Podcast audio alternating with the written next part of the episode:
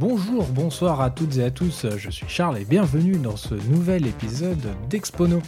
Cette semaine, nous revenons pour la deuxième partie de notre dossier consacré à Warner Bros. et à sa gestion des licences. Nous avons parlé de DC Comics la dernière fois, cette fois-ci nous nous attaquons à une des plus grandes licences du cinéma, j'ai nommé Harry Potter. Et pour parler de notre sorcier à lunettes préféré, je suis accompagné par deux invités.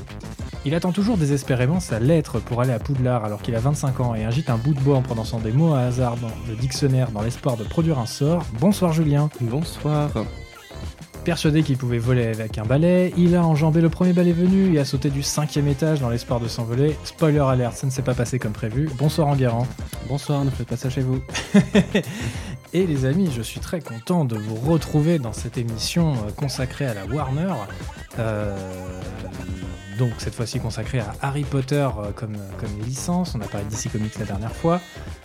Harry Potter, pour vous, qu'est-ce que ça vous dit? Ça vous, c'est, quoi? C'est la nostalgie, c'est la magie, c'est des bons films? Qu'est-ce que c'est pour vous? Moi, j'aimerais bien commencer par un lynchage euh, des auditeurs, puisque je n'ai pas lu les romans Harry Potter. Alors, vous pouvez également me lyncher. Vous avez le droit de nous mettre un commentaire sur Apple Podcast en mettant 5 étoiles et en disant que bah, Julien est un gros bolos. Voilà. Merci à toutes et à tous. Tu n'as jamais lu les livres Harry Potter? Je n'ai jamais lu les livres Harry Potter. En fait, je- on me les a offerts et puis euh, comme j'étais pas un énorme lecteur, je les ai jamais lus. Puis c'est juste que tout le monde en parlait. Alors du coup, mes parents les achetaient, puis moi je les lisais pas. Puis je sais pas. C'est pas qu'il y avait un pas d'intérêt, mais c'est que ça s'est pas fait. Et ben c'est la fin de cette émission. Merci de nous avoir suivis. Mettez-nous 5 étoiles sur Apple Podcast. Abonnez-vous sur vos plateformes de streaming. C'est un plaisir. Et voilà. Non, mais du coup, je les ai pas lus, mais j'ai vu les vu films. euh, c'est un des premiers films euh, que j'ai vu au ciné. D'ailleurs, je pense à Harry Potter 1. Mhm.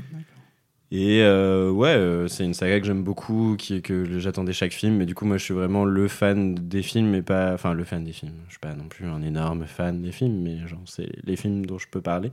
Mm. Et pas les romans. Je suis pas un adepte de tous les petits détails, de, de tout. Je suis pas le fan. euh, le fan absolu de, de l'univers. Bah, t'as quand même un poster grandeur nature de Drago Malfoy nu dans ta chambre. Oui, mais pour d'autres raisons évidentes.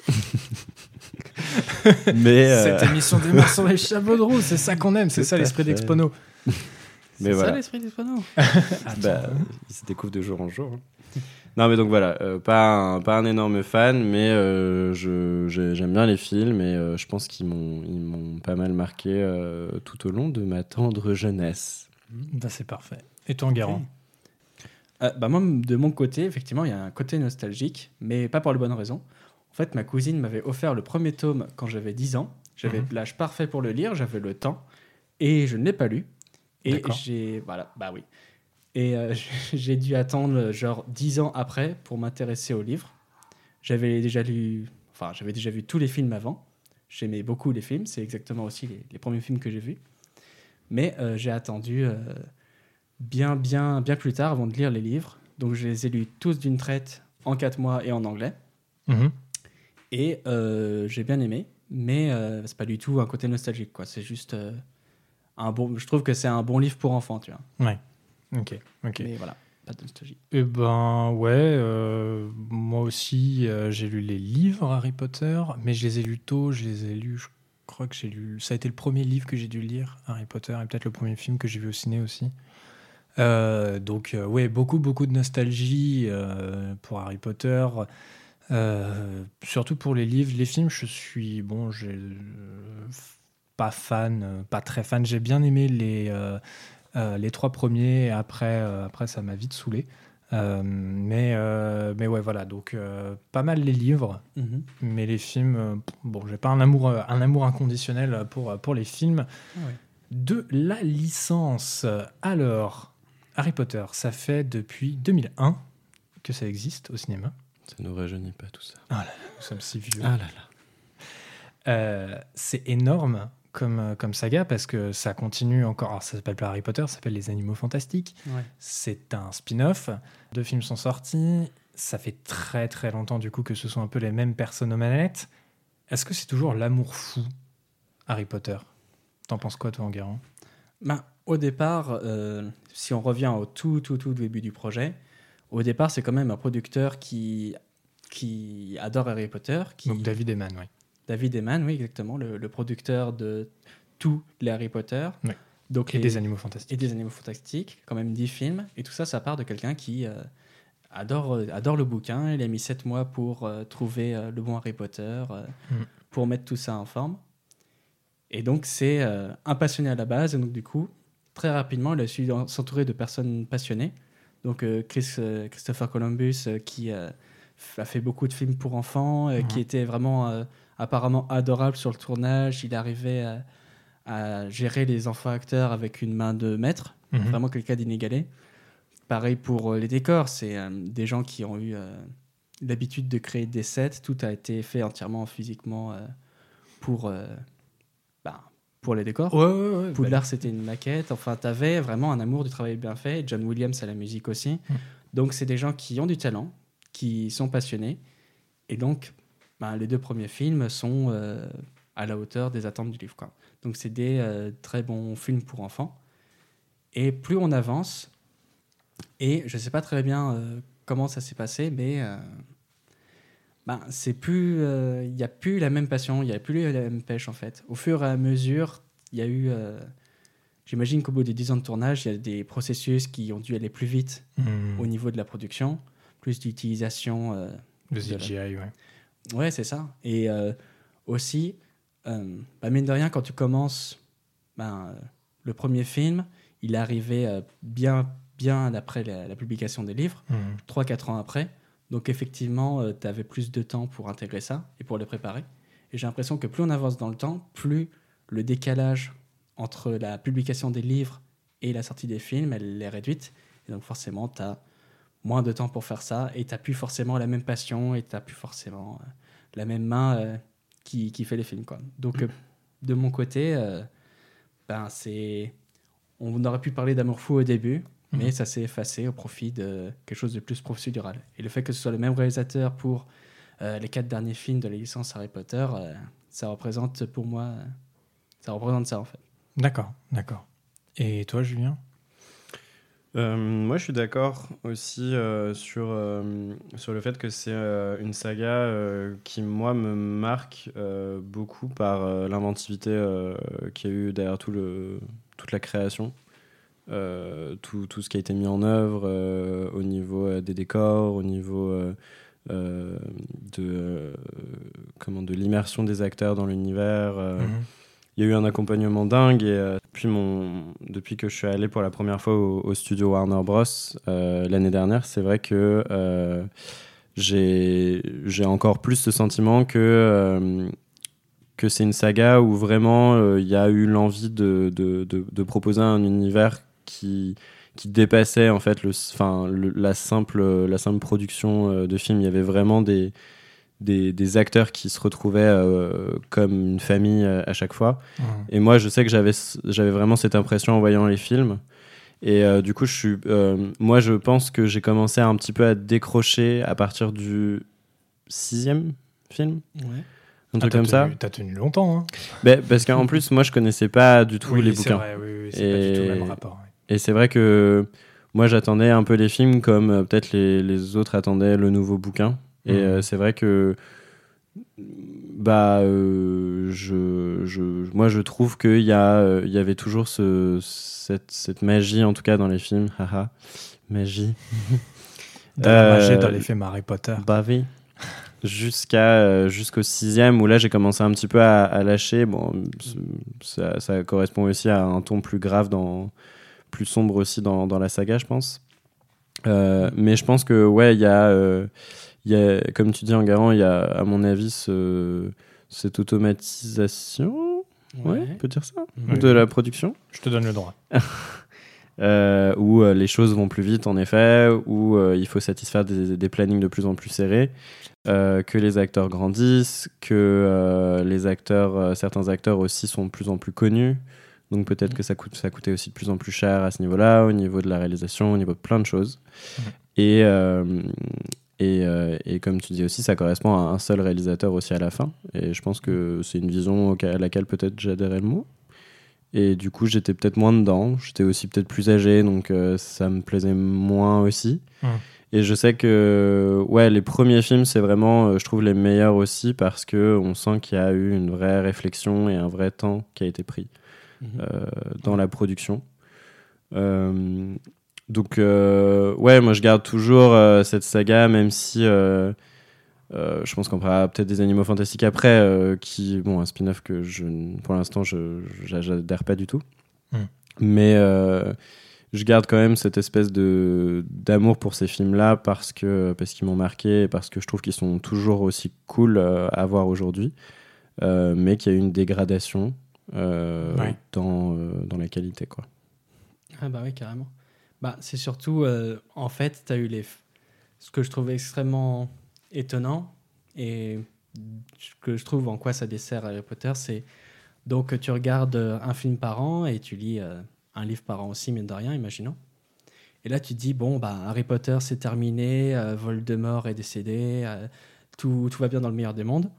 Et Warner, ils se disent, eh ben, écoutez, Harry Potter, en fait, depuis le début, c'était une licence et on va faire plein de films autour, on va faire euh, un spin-off, euh, plein d'univers parallèles pour essayer de capitaliser dessus et euh, ça fait quelque chose de contre nature. Mm. Ce qui fait que ben, ça aurait tendance à pervertir nos souvenirs, nos souvenirs d'avant en fait. Mais comme c'est le cas d'ailleurs, je trouve avec énormément de sagas de toute façon qui, qui ont marqué l'histoire du cinéma depuis plusieurs années, que ce soit Star Wars, que ce soit tout ça, il y a un peu ce truc où, enfin bon, voilà, on va en reparler à mon avis, mais le fan service, moi je trouve que c'est vraiment un des points, un des gros points négatifs qui fait que l'amour fou est plus le même, Mm. c'est que euh, on veut que ça soit la même chose qu'avant, donc du coup on, co- on on colle à des éléments d'avant, on veut absolument les intégrer euh, aujourd'hui dans les films euh, qu'on sort. Ouais. Mais en fait, il faut. Enfin, ça, ça marche pas tant que ça, quoi. Ça, ça fait plaisir, mais finalement, ça, c'est pas forcément qualitatif, quoi. Ouais, et puis enfin, ce qui est quand même étrange, euh, c'est que la production et le management sont quand même relativement stables. C'est toujours le même producteur. Ouais. C'est quasiment tout le temps le même scénariste, sauf pour le 5. Euh, voilà, il y a, enfin pour les Harry Potter, en tout cas pour les animaux fantastiques, c'est encore une autre histoire. Mm. Euh, donc il y a quelque chose quand même d'assez stable et d'assez cohérent dans ce qui est fait euh, quand même sur les Harry Potter. Euh, Chris Columbus, en fait, alors à la base c'était Spielberg qui devait être euh, prévu pour Mm. euh, réaliser les Harry Potter. Ensuite, euh, bon, ça n'a pas été lui, c'est Chris Columbus. Ce que je trouve carrément mieux parce que je pense que ça aurait été un échec certainement avec Spielberg parce qu'on aurait plus entendu parler de Spielberg que de Harry Potter. Donc voilà, c'est chouette d'avoir un nom peut-être un peu moins fort pour, pour faire ce genre de, ce genre de film. Puis c'est peut-être pas non Mm. plus sa spécialité, Spielberg, de faire des films avec des enfants. Enfin, genre, Bah, il en fait, il en fait beaucoup. Mais ce que je veux dire, c'est- enfin, ce que je veux dire, c'est que sa gestion des enfants n'est pas toujours euh, très, euh, très sympa, quoi, on va dire. C'est un film qui n'existe pas, Harry Potter par Steven Spielberg, donc on va pas discuter Non mais, non mais voilà, bref. Et du coup, c'est Columbus donc, qui, est, euh, qui est choisi. Il devait faire les sept films à la base, qu'il savait lui qui allait avoir sept bouquins. Euh, il en fait deux. Il part parce qu'il est, je cite, extrêmement fatigué. Donc qu'est-ce que ça veut dire derrière? Je sais pas, il y a un rythme de production qui est très soutenu. Euh, il y a une exigence, je pense, derrière euh, qui doit être très très forte aussi. Quaron arrive pour le 3. C'est la même chose. Il part parce qu'il est très très très fatigué à la fin. Alors qu'il avait adoré le livre, euh, il adorait Harry Potter, il l'avait lu euh, très, très très très rapidement tellement il était fan, et c'était Ouais. vraiment lui aussi un passionné, et euh, il est même pas resté. Exactement. Et en fait, on lui a proposé le 4. Il a dit non, c'est trop fatigant, je le fais pas. Harry Potter 4, c'est Mike Newell qui arrive. C'est le premier réalisateur anglais d'ailleurs à être sur un Harry Potter. Euh, même chose, on lui propose le 5, il refuse. Et enfin, le Messie est arrivé. Euh, le Zack Snyder de Harry Potter, Ah ouais. euh. David Yates, qui est partout. Du coup, il est à la, à la prod aussi parfois. Donc, un mec qui a le contrôle total sur, sur la saga. Euh, bon, ils ont de la chance parce que j'ai l'impression qu'ils s'entendent plutôt bien avec euh, David Eman, donc ça, ça va, il n'y a pas trop de, pas trop de soucis à ce niveau-là. Alors, Entre David, hein. Ah, Entre David, on se comprend. Euh, non, mais voilà, il y, a des- y a des. Et puis, je pense que ça se, ça se dégrade en fait au moment où. où il y a David Yates qui arrive. Alors déjà, le 4 était pas fameux. Le 5, euh, bon, c'est compliqué d'adapter un tome euh, qui fait près de 1000 pages, même un peu plus. Bah, en deux heures de film. Tu passes d'un film sur 300 pages à un film sur. euh, bon, C'est ça. Et bon, heureusement que le 7 est en deux parties, parce que du coup, on peut, avoir, on peut aller un peu dans les détails et tout sur des. Voilà. Moi, ce que j'aime bien avec Harry Potter, euh, c'est que les films et les livres aussi grandissent un peu avec leur audience. Également. Alors, je dis pas que c'est toujours très bien, hein, euh, loin de là, Euh, mais au moins, il y a un côté un peu plus mature parfois qui peut Mm. être assez sympa, euh, je trouve. Pour les personnes qui sont sensibles à ça, moi ça n'a pas du tout fonctionné, mais enfin pour les livres ça a fonctionné, mais pas pour les films, parce que je pense que quand j'ai lu les livres, j'ai, enfin oui j'étais plus jeune que quand j'ai vu les films, et nécessairement j'ai pas le même regard Mhm. quand j'ai lu le livre et quand j'ai quand j'ai vu le film. Les acteurs, je trouve que le jeu des acteurs, mais de pire en pire, on va dire jusqu'au 7. 7, ça se relève un petit peu parce qu'il y a des challenges et tout. Le 6, je crois que ça va, ça fait longtemps que je l'ai pas vu, donc je me rappelle plus Ouais. trop. Mais le 3, alors j'adore le 3 parce que je trouve que la réal est trop bien, que c'est un beau film en plus. Euh, voilà, mais les acteurs jouent super mal. Enfin, c'est horrible. Euh, Emma Watson et euh, Tom Felton, qui sont les, pourtant, je pense, les deux meilleurs acteurs enfants de la, de la saga, jouent atrocement mal. C'est horrible. Bon, bref, voilà, il y a, il y a quand même des choses qui se dégradent au fur et à mesure et c'est un petit peu, c'est un petit peu dommage. Euh, on, arrive, euh, on arrive ensuite euh, sur les animaux fantastiques où là, euh, là, faut, faut quand même en discuter deux minutes sérieusement. À la base, ça devait être juste un film, quand même. Ça devait juste être le spin-off adapté du livre écrit par, euh, par J.K. Rowling. Ah oui? Et ils ont fait Oh eh, eh, eh, eh, c'est c'est bien parce qu'on vend des choses, en fait. Et du coup, bah, on va en faire trois. Puis après, il y a le deuxième qui sort. En fait, on va en faire cinq. Non, les gars, enfin, arrêtez là. Vous faites du Star Wars, euh, ça va pas. Ils font exactement les mêmes stratégies. Là, euh, on, on en parlait quand, quand on préparait l'émission. J'ai retrouvé le nom de l'animal, là, le nifleur. Euh, Ouais. L'espèce de, de vieille marmotte là. Ah, Le taupe euh, qui vole Ouais, l'espèce de taupe euh, qui, qui vole tout ce qui brille. Voilà, ils ont la même stratégie que le Porg dans Star Wars, Ouais. où ils sortent la peluche d'un truc hyper mignon juste avant Noël et avant la sortie du film pour faire vendre. Et c'est la même stratégie que pour Star Wars, c'est genre on target les enfants pour que les enfants demandent aux parents d'acheter. C'est genre euh, vol de l'argent dans le portefeuille euh, de tes parents. Euh, donc vraiment, il y a, y a un côté, je trouve, un peu malsain, commercial, fan service, euh, comme, comme vous disiez au, début. Les Animaux Fantastiques 1, il marche un petit peu parce que c'est de la pure nostalgie, mais c'est que ça. Enfin, moi, en tout cas, il a marché pour ça. C'est le seul truc que j'ai trouvé cool, c'était la nostalgie. Il y a des euh, thèmes de John Williams qui reviennent, euh, il, y a des, il y a des trucs assez sympas, il y a quelques sorts, il y a des... Voilà, c'est du fanservice. Euh, les acteurs sont euh, nuls au possible, c'est horrible. Le pauvre Eddie Rayman, je sais pas dans quoi il s'est engagé, mais c'est pas le pire en plus. hein, mais bon, voilà, c'est pas c'est pas terrible. Bon, il y, a des- il y a des personnages qui ne fonctionnent pas du tout. Euh, le personnage du Mol du Maran, euh, Jacob machin, euh, insupportable au possible. Enfin bref, rien, rien ne fonctionne. Les, euh, les problématiques posées ne sont pas des vraies problématiques. Il y a le personnage de Erza Miller, joué par Erza Miller, je me rappelle plus de son prénom.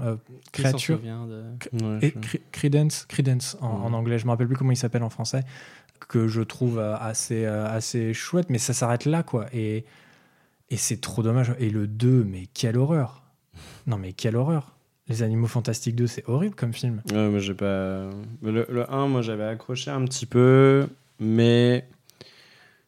Mais je sais pas pourquoi, mais j'ai pas du tout eu cette nostalgie. Enfin, quand je l'ai Ouais. vu, euh, j'ai pas Ah ouais du tout vu de connexion avec Harry Potter. Ah ouais? Donc je l'ai- vraiment ressenti en stand-alone, tu vois. Ok, mais c'est intéressant. C'est- C'est plus sur le 2 où euh, j'ai plus ressenti le, le fan service qui Mm. était sous ton nez, qui te faisait le sortir euh, comme ça. C'est ça. Bah, Dumbledore, tout ça. Oui, oui, oui. Non, non, ah, mais bien sûr. Et puis, enfin, alors. Euh, ça, et puis horrible. ils essayent encore plus. Alors, c'est- on en parlait aussi quand on préparait l'émission. On parlait de bestiaire. Euh. C'est un bestiaire, les deux films. hein. C'est juste, regardez, on sait faire plein de trucs. Bah, le on va les faire en surtout. CGI et Ouais. on va vendre des peluches. Mais le Mais- 1 surtout, je trouve. Et moi, c'est ça le truc, c'est que le 1, il y avait ce florilège de créatures qui était euh, certes euh, joli enfin, et impressionnant. Bon, bah, c'est c'est cool, on découvre un petit peu sa petite mallette avec toutes ces, toutes ces, Ouais. tous ces monstres. Mais, mm, enfin, mais c'était un petit peu tout ce qu'il y avait de merveilleux dans ce film, moi je trouvais, parce qu'après c'était une simple histoire de forces du mal qui veulent prendre le contrôle. Ouais, et- c'est ça. Et ça reprend, euh, ça reprend aussi euh, le- la ligne directrice avec cette société secrète qui ne peut Mm. pas se mélanger aux humains. Et en fait, ça poursuit depuis les années 50 ou 60. euh, Mm. Enfin, c'est exactement la même chose, quoi. C'est pas d'intéressant. Puis euh, ouais, et puis bon bah après euh, les personnages euh, comme tu dis, enfin moi je les trouve pas très intéressants honnêtement. Non, mais, mais ça c'est très personnel. Je, je les trouve pas du tout fouillés et j'en ai un petit peu rien à faire de ce qui leur arrive. Et je pense que ça s'est énormément exacerbé euh, personnellement sur le 2 où euh, j'ai rarement été aussi éloigné euh, d'un film et de son histoire. Mm. Parce que vraiment les personnages étaient très mal écrits, je trouve. Euh, très. les personnages secondaires, euh, t'en as certains qui meurent, mais c'est vraiment peu m'importe s'ils mouraient ou pas. Enfin, je, Ouais, Il n'y a je aucun, pas aucun attachement ouais. en fait. On est attaché à personne. Le personnage principal pourrait mourir. On s'en fout complètement. Bah, il y a pas, ouais, il y a pas cette, euh, je sais pas, il y a a pas autant de finesse d'écriture qu'il pouvait y avoir dans les romans. Bah ouais.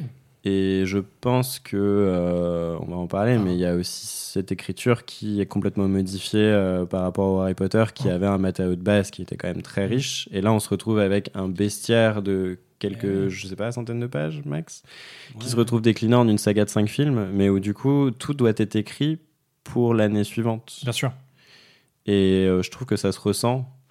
Et, euh, et, et c'est vrai que moi, ce qui me, ce qui me déplaît beaucoup, c'est euh, euh, le manque de prise de risque, évidemment, puisque du coup, l'univers, il, il est plus aussi merveilleux qu'il l'était dans les autres, euh, dans, les, dans la saga Harry Potter.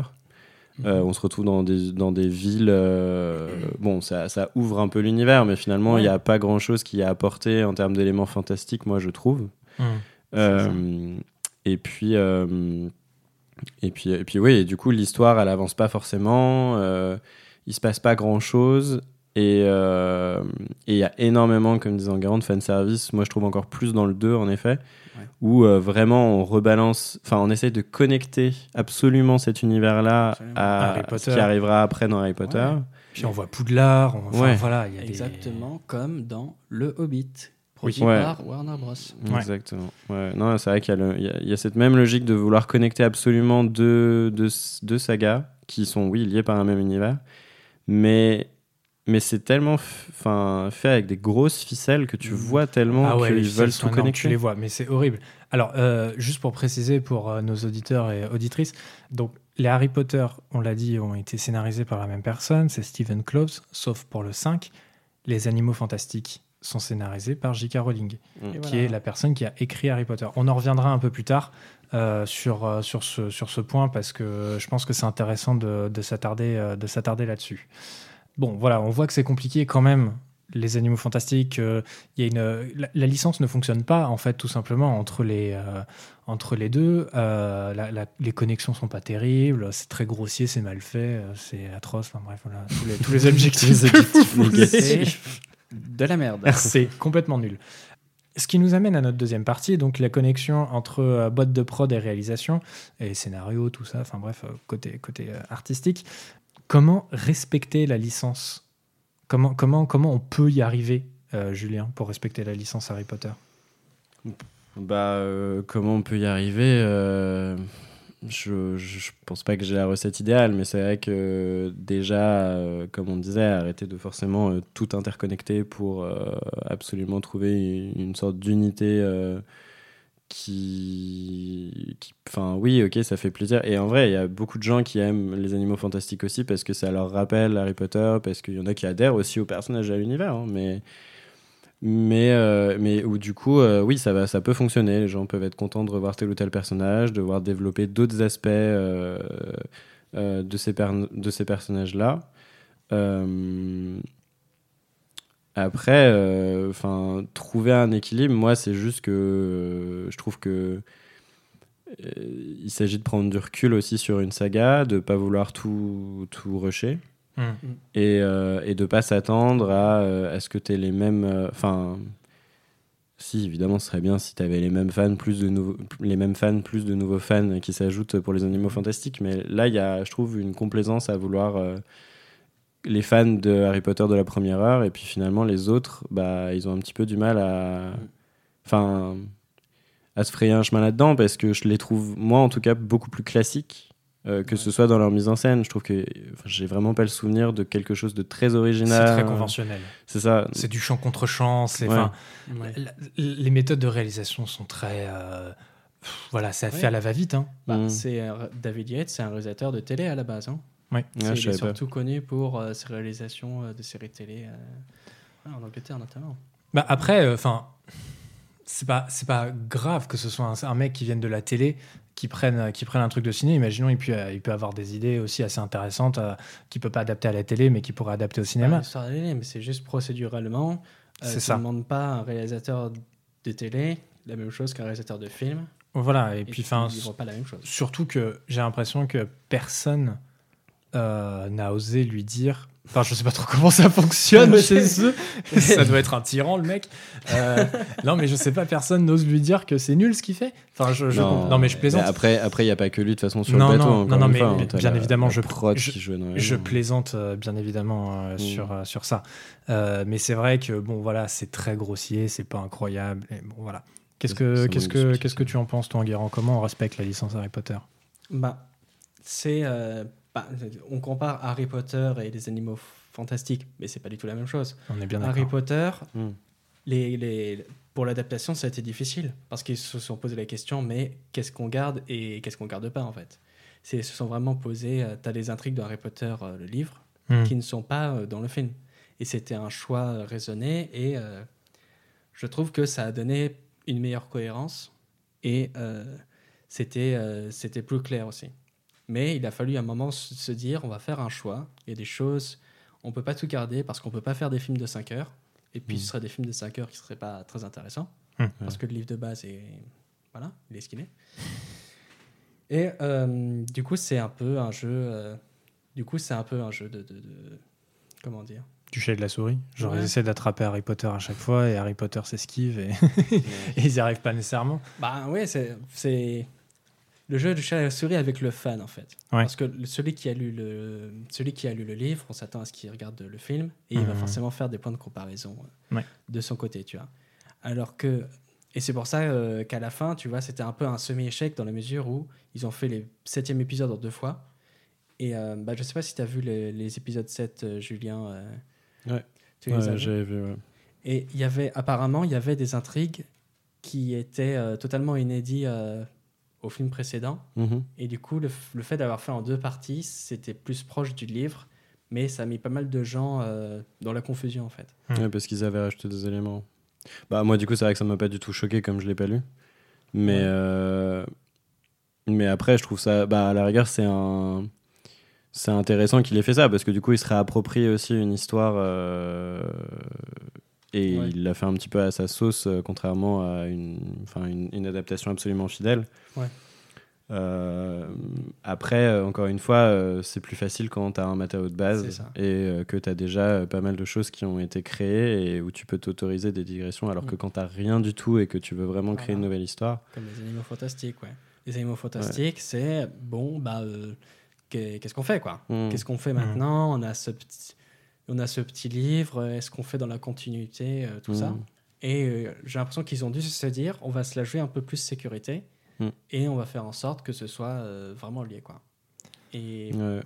et euh, comme ça, on on s'aliène pas euh, cette base de fans qui achètent beaucoup, beaucoup d'objets et euh, qui retweetent tout ce qu'on fait et qui sont très contents. Et de l'autre côté, si on fait un contenu euh, vraiment adulte et vraiment plus action, eh ben, euh, on a la possibilité de mettre des têtes d'affiche maintenant, ce qui était un peu plus difficile euh, avant, vu que Ouais. c'était les mêmes acteurs. Mm. Et donc là, il y a euh, tout un, toute une terre d'opportunités qui s'est créée.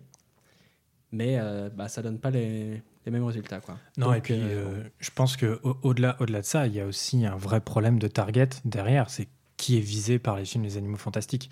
Je veux dire, les films qui, sont- enfin les Harry Potter, ils visent les fans, les fans pardon des films, mais aussi ça filme, ça, ça, euh, pardon, ça visait un peu les enfants.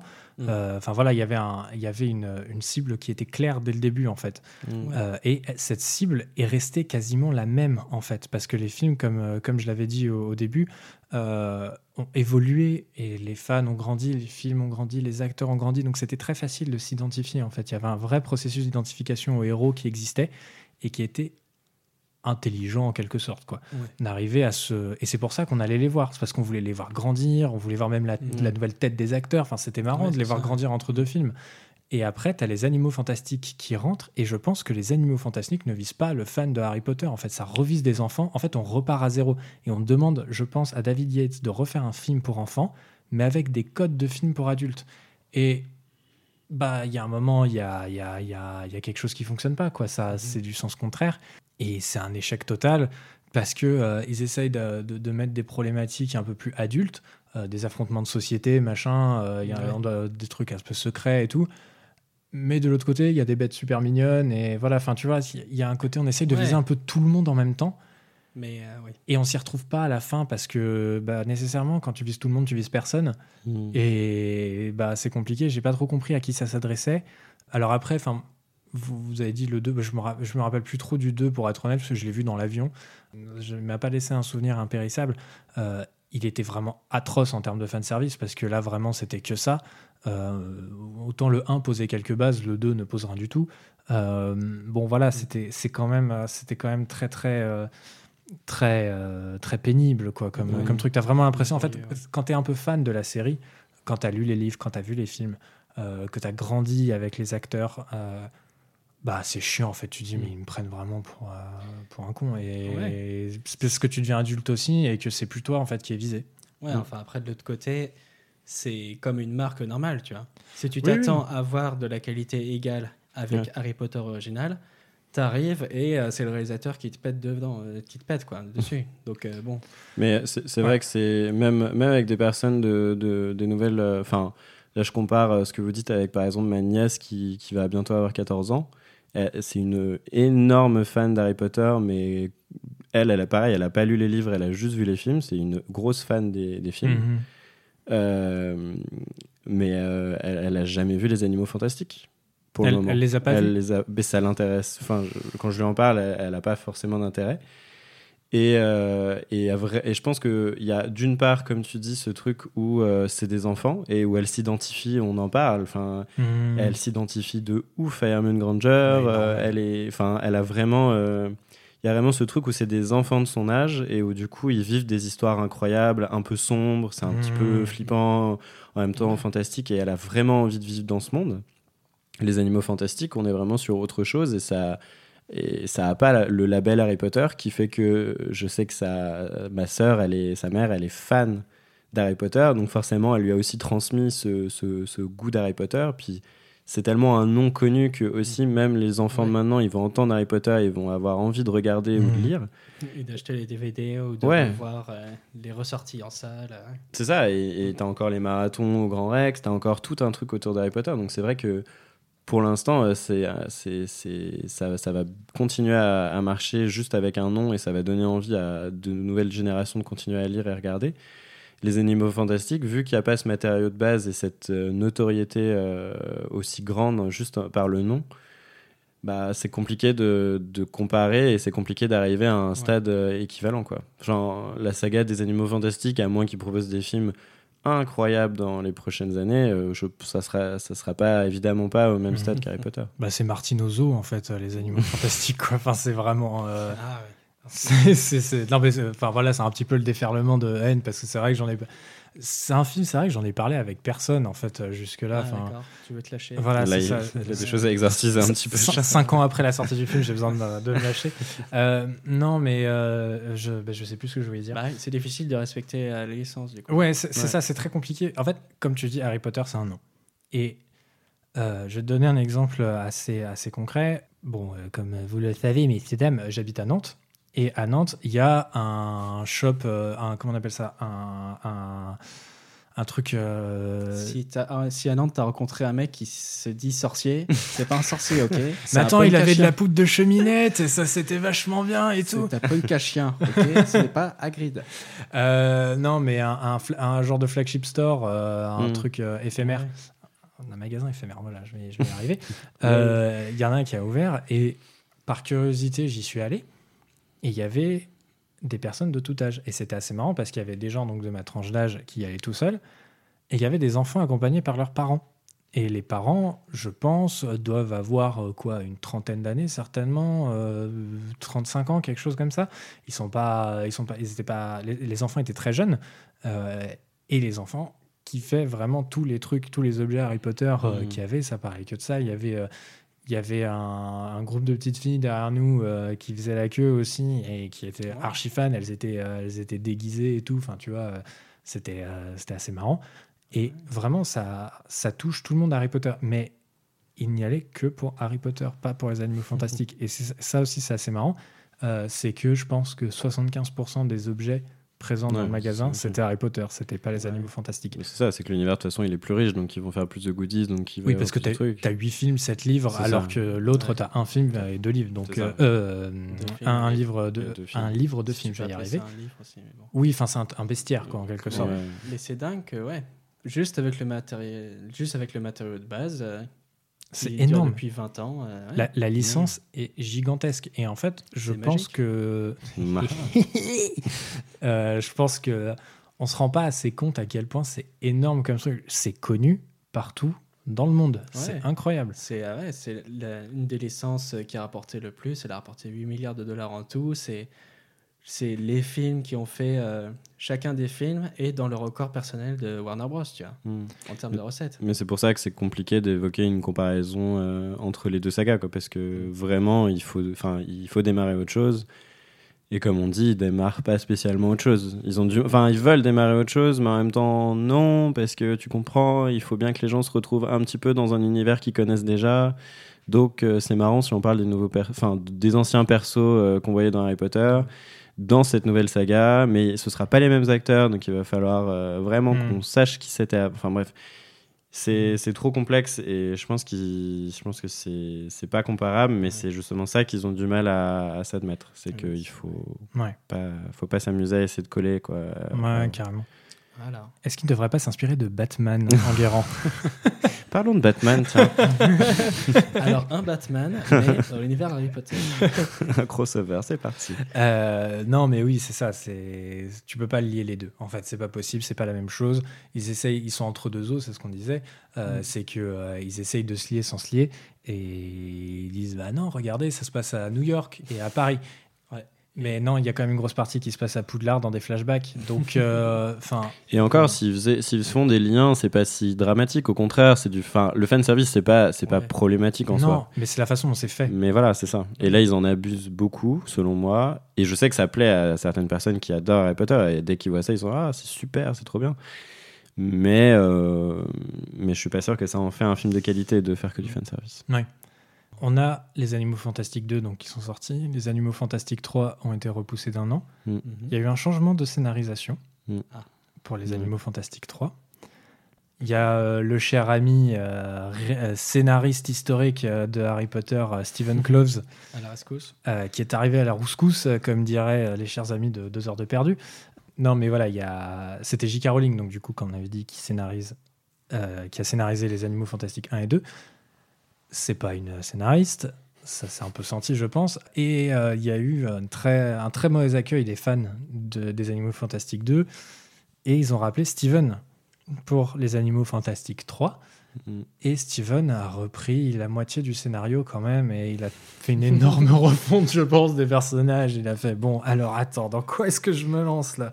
Il a dû Bah, c'est ça, ouais. et- J'avais lu, et en effet, c'était notamment les personnages qui voulaient approfondir.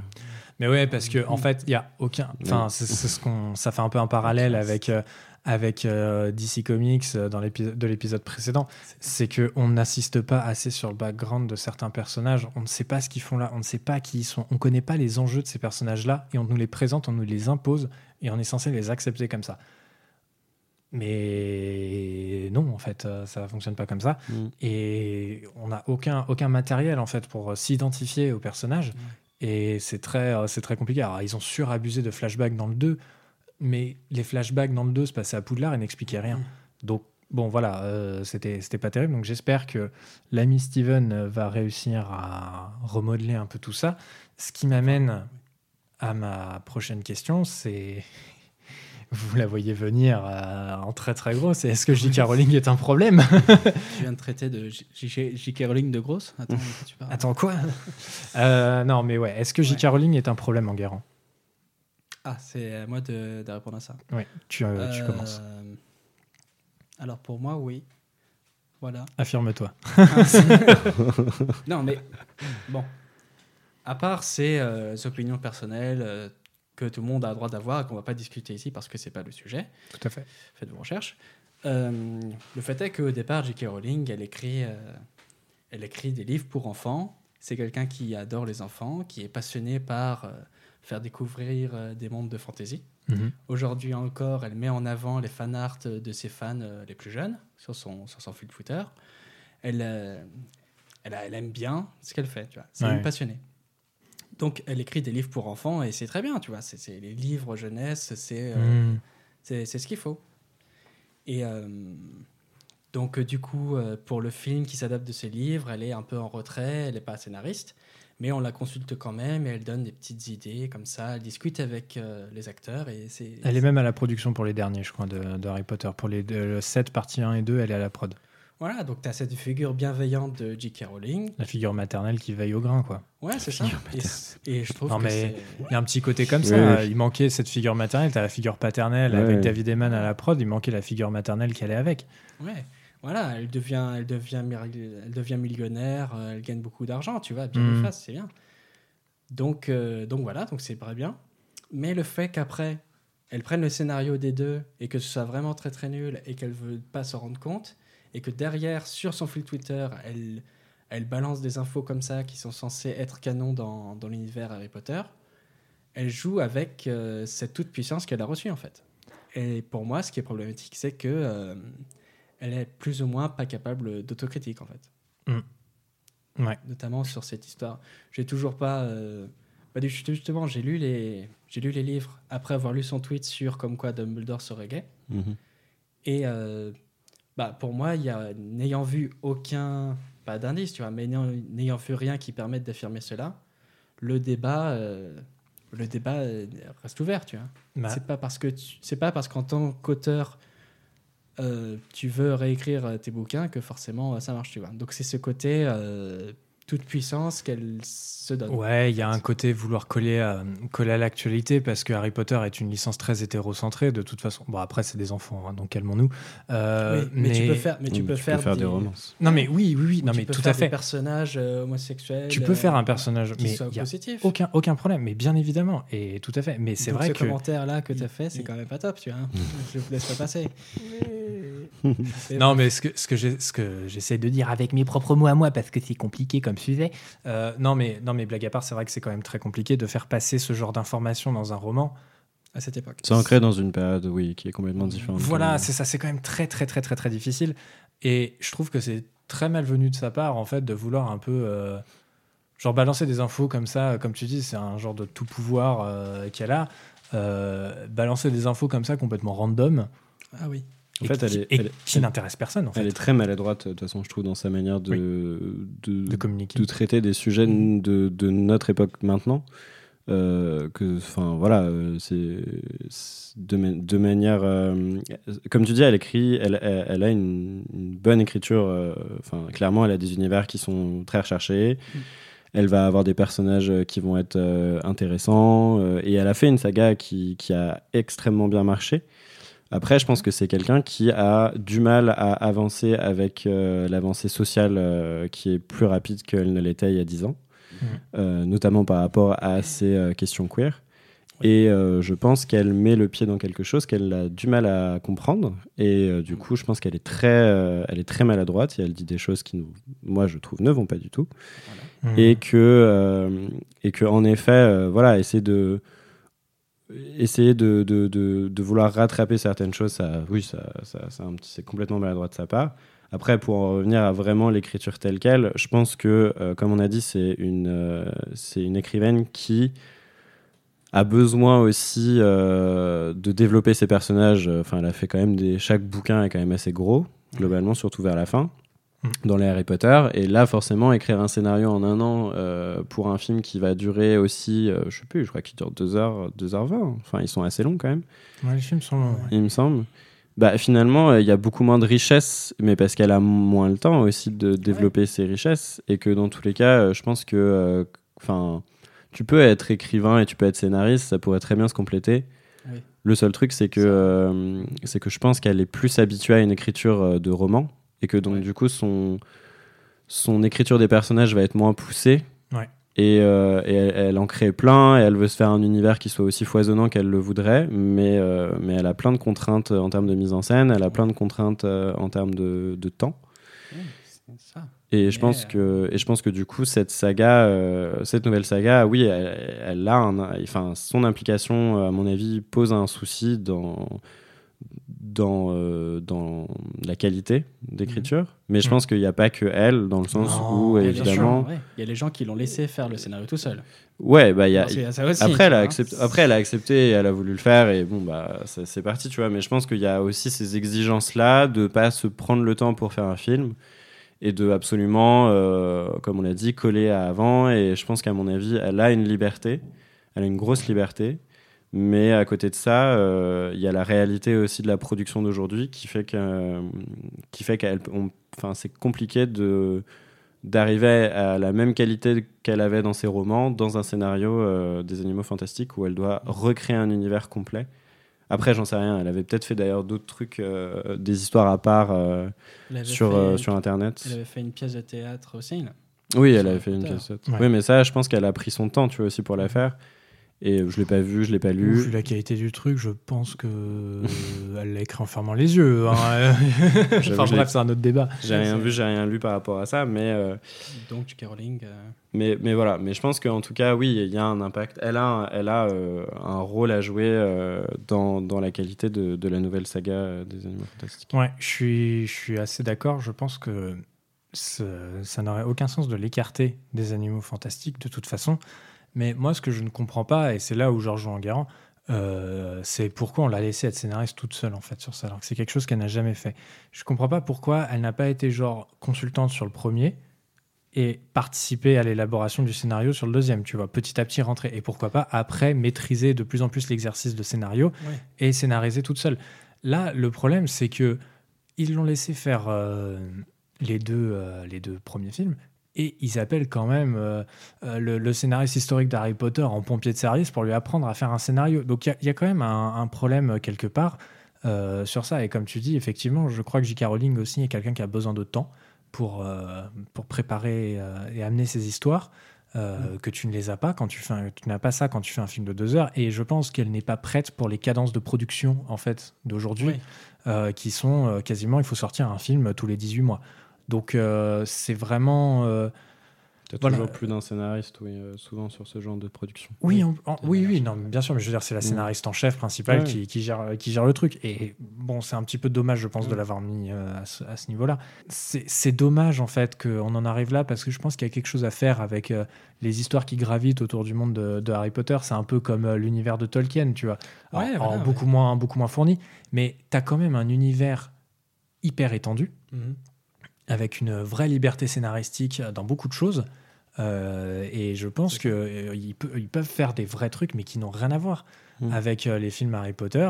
Et euh, faire, je sais pas, une histoire dans une nouvelle école de sorciers, mais qui ne serait pas Poudlard. Enfin, tu vois, je donne Ouais. des exemples comme ça au hasard, on s'en Ouais, fout. Mais il y a, il y a d'autres trucs à faire, en tout cas. ouais. Et il y a d'autres il y a d'autres challenges, il y a des trucs intéressants et tout. Genre, c'est vraiment un- l'univers qu'elle a créé. Alors, Mm. bon, on va, il y en a qui sont d'accord, d'autres pas d'accord. L'univers est un peu plagié sur l'école des sorciers d'Anthony Horowitz, euh, qui est sorti euh, quelques, quelques années avant Harry Potter 1. Mm. Euh, je sais pas si vous l'avez lu.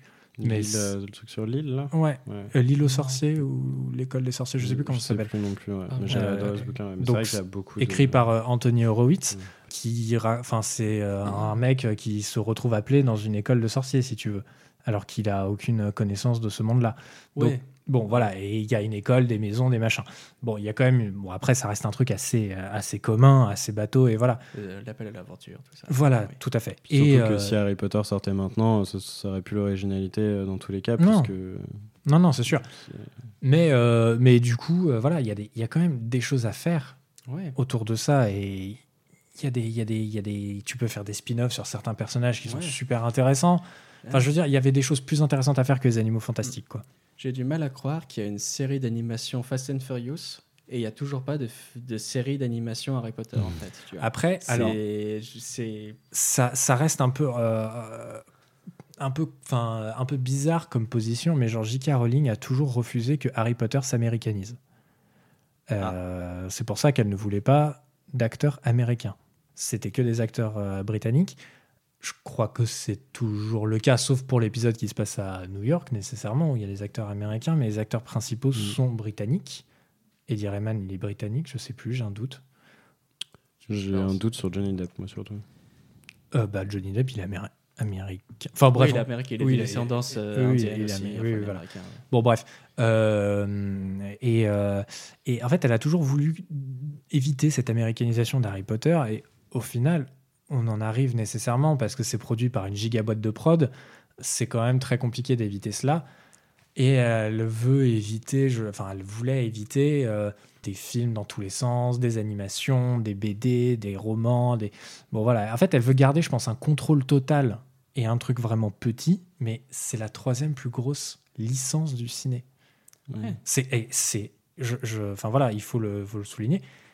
Juste avec ce qu'ils ont fait, parce que c'est des gros films, hein, on va pas se mentir, Ouais, mais ils pourraient faire tellement plus. Ça reste la troisième plus grosse licence. Surtout Mm. avec ce budget-là. en fait. C'est, oui, voilà, c'est ça. Donc bon, voilà, il y a, il y a quand même des choses intéressantes à faire. C'est dommage euh, que J.K. Rowling se ferme un peu des portes en refusant des trucs un peu plus créatifs, peut-être. Euh, donc, j'irai pas jusque dire que c'est un problème pour la licence Harry Potter. Je pense que c'est la façon dont elle contrôle les choses Mm. Qui est un problème. C'est pas le, c'est pas J.K. Rowling en elle-même, Oui, c'est oui, le contrôle de J.K. Rowling qui est un problème. Ouais. Parce que c'est quelqu'un qui écrit bien. Globalement, ses romans sont sympas pour des enfants, on l'a dit. Euh, mais voilà, elle veut toujours tout faire et être euh, complètement mis en avant, euh, mise en avant. Et je pense que c'est ça qui, c'est ça qui fonctionne pas, quoi. Mm, Ouais, puis je pense que je pense qu'il y a aussi de toute façon un attachement qui restera à Harry Potter Ouais. Et que dans tous les cas, encore aujourd'hui, on attend Ah bah, plus un- une, ex- une extension de l'univers Harry Potter qu'une extension des Animaux Fantastiques. Enfin, je vois, tu C'est l'œuvre de sa vie, Il y a hein. un énorme MMO RPG qui doit sortir Harry Potter. Enfin, Ouais. ce genre de truc, ça, ça va exciter davantage les gens euh, que finalement euh, développer un autre univers. Et, et je pense que, euh, ouais, je pense que aussi, il faut pas s'attendre. Enfin, quand tu regardes les succès, enfin, le- les résultats au box-office des Animaux Fantastiques, il me semble que le deuxième, il a pas dépassé les 250 millions. euh. De dollars de attends, Je recettes, dois je peut-être l'avoir quelque part euh, dans mes notes. euh, je sais Il me plus. semble que ça a vraiment. Enfin, de toute façon, quand tu fais le comparatif des Ouais. deux films des Animaux Fantastiques et la tota- enfin, et chaque film Harry Potter, euh, il y a des millions, enfin des centaines de millions qui, qui les séparent. Et je pense que, euh, et je pense que dans tous les cas, faut pas s'attendre à ce que les Animaux Fantastiques euh, arrivent à avoir le, le même succès euh, au box-office que euh, que Harry Ouais. Potter, parce qu'encore une fois, c'est pas le même héritage. Bah. Donc Ouais. donc bon, il y a aussi ce truc-là, c'est que c'est qu'à un moment donné, on peut, enfin, la faute ne revient pas que à plein, enfin, qu'à des problèmes d'écriture et tous ces trucs-là. Oui, par rapport à la qualité, mais après par rapport au succès et à sa continuité, je pense que la la saga euh, des Animaux Fantastiques euh, aura dans tous les cas toujours du mal à atteindre euh, les sommets d'une saga adaptée d'un roman, quoi. Ouais, tout Enfin, à fait. de, de roman. Mais du coup, la question qu'on peut se poser, c'est est-ce que la marque est trop grande pour la boîte de production? Parce que c'est gigantesque quand même, Harry Mhm. Potter. C'est énorme. Et la façon dont il la gère, il la gère un peu comme. Alors, euh, c'est pas euh, Warner directement qui gère, c'est ils ont délégué ça à David Eman qui a euh, sa, boîte- sa propre boîte de prod. Mhm. Ils sont distributeurs et producteurs sur certains films, euh, mais ils restent distributeurs sur, euh, sur tous les films Harry Potter et les Animaux Fantastiques. Euh, c'est pas trop gros pour eux à gérer. Enfin, je veux dire, c'est quand même gigantesque. Euh, J'ai l'impression que parfois ça leur échappe un petit peu. Bah, vas-y, vas-y. Ah, pardon. Bah, pour moi, ça entre vraiment en symbiose dans la mesure où Warner Bros. a totalement englobé euh, la production euh, des produits Ouais. dérivés. C'est à quand même euh, un parc d'attractions Harry Potter. Et qui s'appelle. Warner Bros. euh, Studio, je crois en plus. Il s'appelle pas vraiment Harry Potter. Mm. Ouais. Bah, toi, tu es même allé, Julien. Donc, euh, Ouais, non, c'est Warner. Enfin, c'est tu vois Warner partout. Ça s'appelle Warner, ouais. Ouais, les deux sont int- intimement liés. Voilà, donc euh, effectivement, tu as aussi euh, les jeux vidéo faits par Warner Games qui sont totalement affreux. Tu as les ressorties DVD, Blu-ray, euh, VHS. Ouais. Enfin, c'est vraiment. Harry Potter euh, est entré parfaitement euh, dans Warner Bros. Tu vois. Ok. Mais effectivement, c'est le contrat de base. C'est Warner Bros. s'occuperait de la production des films et tout ce qui serait artistique, euh, ce serait justement Ayman et, euh, et les autres et les Britanniques. Mais pour moi, il n'y a pas de clash parce que euh, le projet Wizard World, qui est le nom de l'univers étendu Harry Potter, Mhm. les livres fantastiques et tous les produits dérivés. Donc Wizard, Wizard World, c'est, j'ai pas l'impression que ce soit géré directement par Warner Bros. et que c'est surtout les fans qui euh, peuvent alimenter euh, ce genre de plateforme, Hmm. euh, étant donné le nombre atroce de fanfiction qu'il y a, enfin le nombre assez conséquent, Assez conséquent, ouais. plus d'un demi-million de fanfiction apparemment Ah ouais pour. Harry Potter. J'ai l'impression que Wizard World, bah, ça se gère vraiment tout seul. D'accord. et que Warner Bros prend effectivement ce qui coûte le plus cher et ce qui est le plus dur, mais, Hmm. mais euh, si c'était pas bénéfique pour eux, je pense qu'ils arrêteraient, tu vois. Et le fait qu'ils souhaitent quand même faire cinq films, Les Animaux Fantastiques, je me demande vraiment euh, où est-ce qu'ils vont avec ça, quoi. Ouais, ouais. Ils ont un Ça, c'est compliqué. euh, ils vont sortir quelque chose de leur chapeau qui va justifier ça. ouais, je sais pas. Bon, et toi, Julien, qu'est-ce que t'en penses? Euh, bah moi, je pense que c'est euh, c'est le cas pour toutes les grosses sagas euh, où il y a des reboots ou des spin-offs aujourd'hui. Euh, C'est peu importe le studio en fait qui s'en occupe. Je pense Mm. qu'il y a juste un, un souci. On n'a pas arrêté d'en parler, mais à comment comment concilier un héritage avec de nouvelles péripéties et une histoire qui va être plus ancrée dans notre société actuelle. Même si en effet, on parle de films qui ont été faits il y a 20 ans, 25 ans. Il n'y a pas tellement d'écart, mais je pense qu'il y en a quand même un. On a quand même, il y a eu quand même une grosse évolution euh, des attentes du public en, en très peu de temps. Euh, ça a beaucoup évolué en termes d'effets spéciaux, ça a beaucoup évolué aussi en, en richesse scénaristique. On, a- on est beaucoup plus exigeant maintenant, j'ai l'impression qu'on l'était euh, avant. Oui.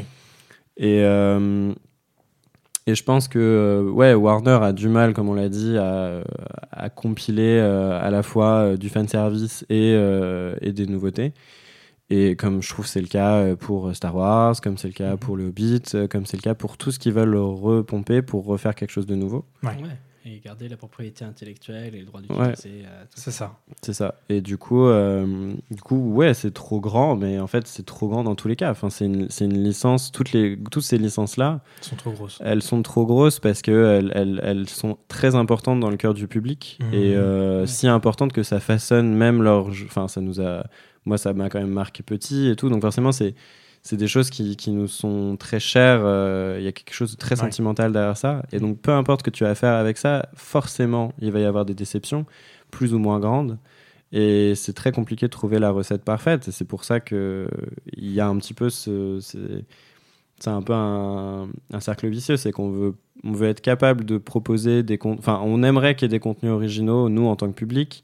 Je suis sûr que les boîtes de prod en soi, elles aimeraient euh, pouvoir trouver la recette magique euh, qui fait que euh, tu proposes quelque chose d'original et en même Et tu temps gagnes de l'argent. de super, voilà, de Ouais. super lucratif. Mais Euh, c'est surtout de la chance, quoi. Mais c'est voilà, et puis et puis euh, il y a tellement de facteurs. C'est vrai qu'aujourd'hui c'est très compliqué, surtout qu'on a déjà atteint des sommets de box-office, donc en- avec d'autres films, euh, que ce soit Marvel ou, ou d'autres. Donc c'est vrai que ces licences-là, je pense qu'elles sont, elles, elles appartiennent à une certaine période, Harry Potter, Le Seigneur des Anneaux et tout ça. On peut en faire quelque chose, mais euh, c'est un risque à prendre.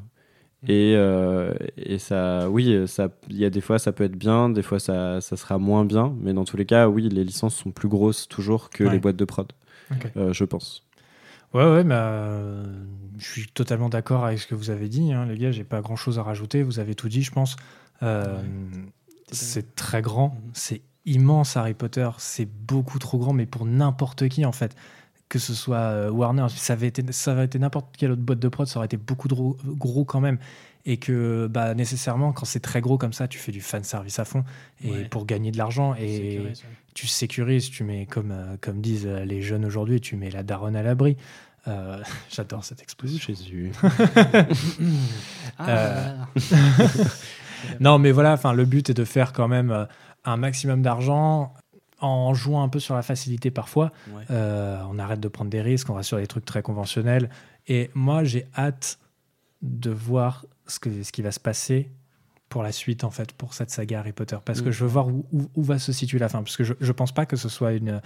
Tant que J.K. Rowling est, vivante, je. Non, non, mais, non, mais ou tant qu'elle a le contrôle total, je veux dire, sur cette licence-là, je pense que c'est une licence qui a une fin. Et euh, si elle. Ou alors elle changera d'avis peut-être, hein, j'en sais rien. Mais je pense que c'est une licence qui a une date de péremption et qu'à un moment elle va être atteinte et que bah voilà euh, ça va être euh, ça va être la fin petit à petit ou alors ça va faire comme Star Wars ils vont faire une pause de 30 ans avant de refaire un nouveau film et moi j'aimerais bien ça Moi, je pense qu'elle se suffit à sa richesse actuelle, en fait, pour l'instant. Pour l'instant, a- je suis tout à fait d'accord. C'était pas la peine de faire les animaux fantastiques. Mm. T'as quand même de quoi faire avec 8 films, 7 livres. Euh, T'as quand même des petits bouquins à côté qui sont sortis. C'est pas la peine d'en rajouter. À la limite, un truc qui aurait été bien, c'est faire une, euh, une série. Tu vois, à la limite de faire une petite série. euh, tu fais 10 épisodes, une heure chacun, euh, sur un truc en particulier. Là, tu vas vraiment à fond dans le background des personnages. Je trouvais que Ouais. repartir sur des films, c'était une erreur. Mais bon, après, voilà, c'est mon, c'est mon avis. Et la licence est une des licences les plus bankable du cinéma. C'est plutôt globalement bien géré. Euh, Enfin, je veux dire, ça fonctionne à peu près au box-office. Oui. Euh, ça, les critiques sont ce qu'elles sont, mais à part euh, les Animaux Fantastiques 2, euh, je me souviens pas qu'ils aient pris vraiment un tollé euh, de la part de la presse et des spectateurs. Donc euh, bon, voilà, euh, ça reste, ça reste quand même un- Mm. une gestion très classique. Euh, Il y a des studios qui existent. Euh, bon, voilà. Euh, c'est quand même bien géré, il y a de la stabilité, c'est les mêmes personnes qui sont à la chaîne de commande. Mhm. Quand même un truc assez cohérent qui existe en termes de prod. Après, voilà, j'aimerais qu'il y ait un peu plus de prise de risque au niveau de la réalisation, mais comme tu dis, si une recette magique euh, existait entre Ouais. prise de risque et, et revenus financiers, euh, bah, ça se saurait et euh, elle serait déjà là. quoi. En on demande ça à un peu tous les studios. hein. Oui, voilà, c'est ça, plus de Non, mais c'est vraiment pour, c'est pour pinailler, bien évidemment, parce que là, on parle de la Warner en particulier, Mmh. mais euh, on a dit la même chose pour Disney la saison dernière. Donc euh, voilà, Enguerrand, le mot de la fin. Euh, bah, le mot de la fin, c'est que euh, il faut. Moi, je suis pas d'accord parce que la réalité, c'est qu'il faut faire des films tout le temps, tout le temps, tout le temps, tout le temps. Parce qu'à partir du moment où tu fais pas des films, T'es oublié Mmh. non, tu te fais piquer la saga. Ah ouais, Tu te fais piquer. Parce que la guéguerre, euh, là je reviens sur Disney, mais la guéguerre entre Disney et Sony à propos de qui va utiliser Spider-Man, ça a conduit juste à euh, faire des films pour faire des films. Et... Ouais, ouais, ouais. En fait, c'est as une guerre euh, juridique de la propriété intellectuelle euh, qui est affreuse. Quoi. Mhm. Là, par exemple, Warner Bros. ils se sont fait reprendre la saga Lego, qui n'était pas la moins lucrative. Ils se sont fait reprendre par Paramount pendant 5 ans. Ah, mais oui, c'est vrai, oui. Bah ouais. Donc il faut faire absolument attention parce que là, tu es, là, es avec ta licence et. En fait, il faut Toujours. toujours être présent.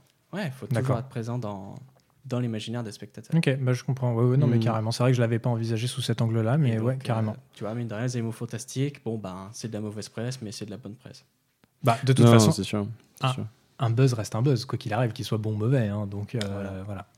Non, puis encore une fois, comme tu dis, c'est pas catastrophique, mais c'est juste Ouais. que euh, euh, on va plus euh, se permettre de critiquer les animaux fantastiques que euh, Harry Potter, quoi. Bien sûr. Maintenant, Bien sûr. Bon, on va, c'est plus facile, quoi. on va terminer là-dessus, les amis. C'est la fin donc de cette émission.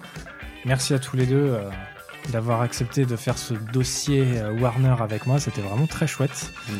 Comme d'habitude, si cet épisode vous a plu, abonnez-vous au podcast sur votre plateforme de streaming préférée. Mettez-nous 5 étoiles avec un commentaire sur Apple Podcast, ça nous fait remonter dans les classements et ça fait toujours plaisir. On lit tous les commentaires et vraiment on vous remercie du soutien que vous nous apportez. Euh, les épisodes sont sur YouTube également. N'oubliez pas d'aller checker ça si jamais euh, bah voilà, vous ne voulez pas les, écouter sur une plateforme de streaming type Spotify, Deezer ou Apple Podcast. Euh, Suivez-nous donc sur les réseaux sociaux, Facebook et Twitter pour avoir des ressources complémentaires euh, aux épisodes et Instagram pour les coulisses et Twitch pour nos lives. On espère que ce format vous a plu. On a voulu tester euh, cette méthode quand on fait des épisodes assez chargés. Euh, donc voilà, n'hésitez pas à nous dire dans les commentaires Facebook, Insta et Apple Podcast si jamais ça vous a plu ou déplu d'ailleurs. hein, on va tout lire, on va prendre vos avis en compte aussi parce que Expono c'est nous, c'est nous pardon, mais c'est aussi vous. Euh, on n'existerait pas si vous ne nous écoutiez pas. Donc euh, voilà, ça c'est chouette. Euh, un, dernier, un dernier petit mot, on a eu des gros gros pics d'écoute récemment. Qui a fait ça? Qui a osé écouter? Qui a osé écouter les podcasts? Non, c'est vraiment trop chouette. On a écouté de plus en plus. On a de, vraiment une, une communauté qui est en train de se créer autour du podcast. Et je voulais un peu insister là-dessus parce que c'est vraiment très, très, très, très cool euh, ce qui est en train de se passer. On est vraiment très content. On est dans un super cercle vertueux. Donc euh, voilà, j'espère que ça va continuer comme ça. Continuez à parler du podcast autour de vous, à vos proches. Euh, voilà, on est, on est très, très satisfait de comment ça se passe aujourd'hui et euh, on, on apprécie énormément le soutien que vous nous apportez. Julien, je crois que malheureusement c'est ta dernière chronique avec nous. Normalement, oui. Normalement, Julien repart au Canada. Yay. Donc voilà, c'est un petit peu triste. tu as fait quelques épisodes avec nous. C'était super chouette de t'avoir dans Expono à distance et en physique aussi. Ouais. Euh, Peut-être qu'on fera des épisodes à distance avec toi. Bah écoutez, euh, pourquoi pas. Hein. On verra selon ta connexion internet. Et... C'est ça. On va retourner en confinement. Non. Ou alors si on emporte tout le package et qu'on va au Québec, hein, on sait pas de quoi l'avenir sera fait. hein. Ouais, voilà, c'est ça. Donc euh, on verra. Peut-être qu'on s'exportera euh, à Montréal, euh, nous aussi. Donc Julien, c'était un plaisir de t'avoir dans l'émission.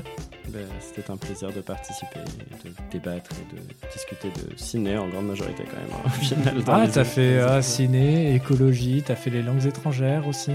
Un peu de je jeux prends- vidéo. Je prends moins de temps dans mes douches, au fait. C'est super. Ça y est, c'est bon, t'as réduit ton temps dans les douches.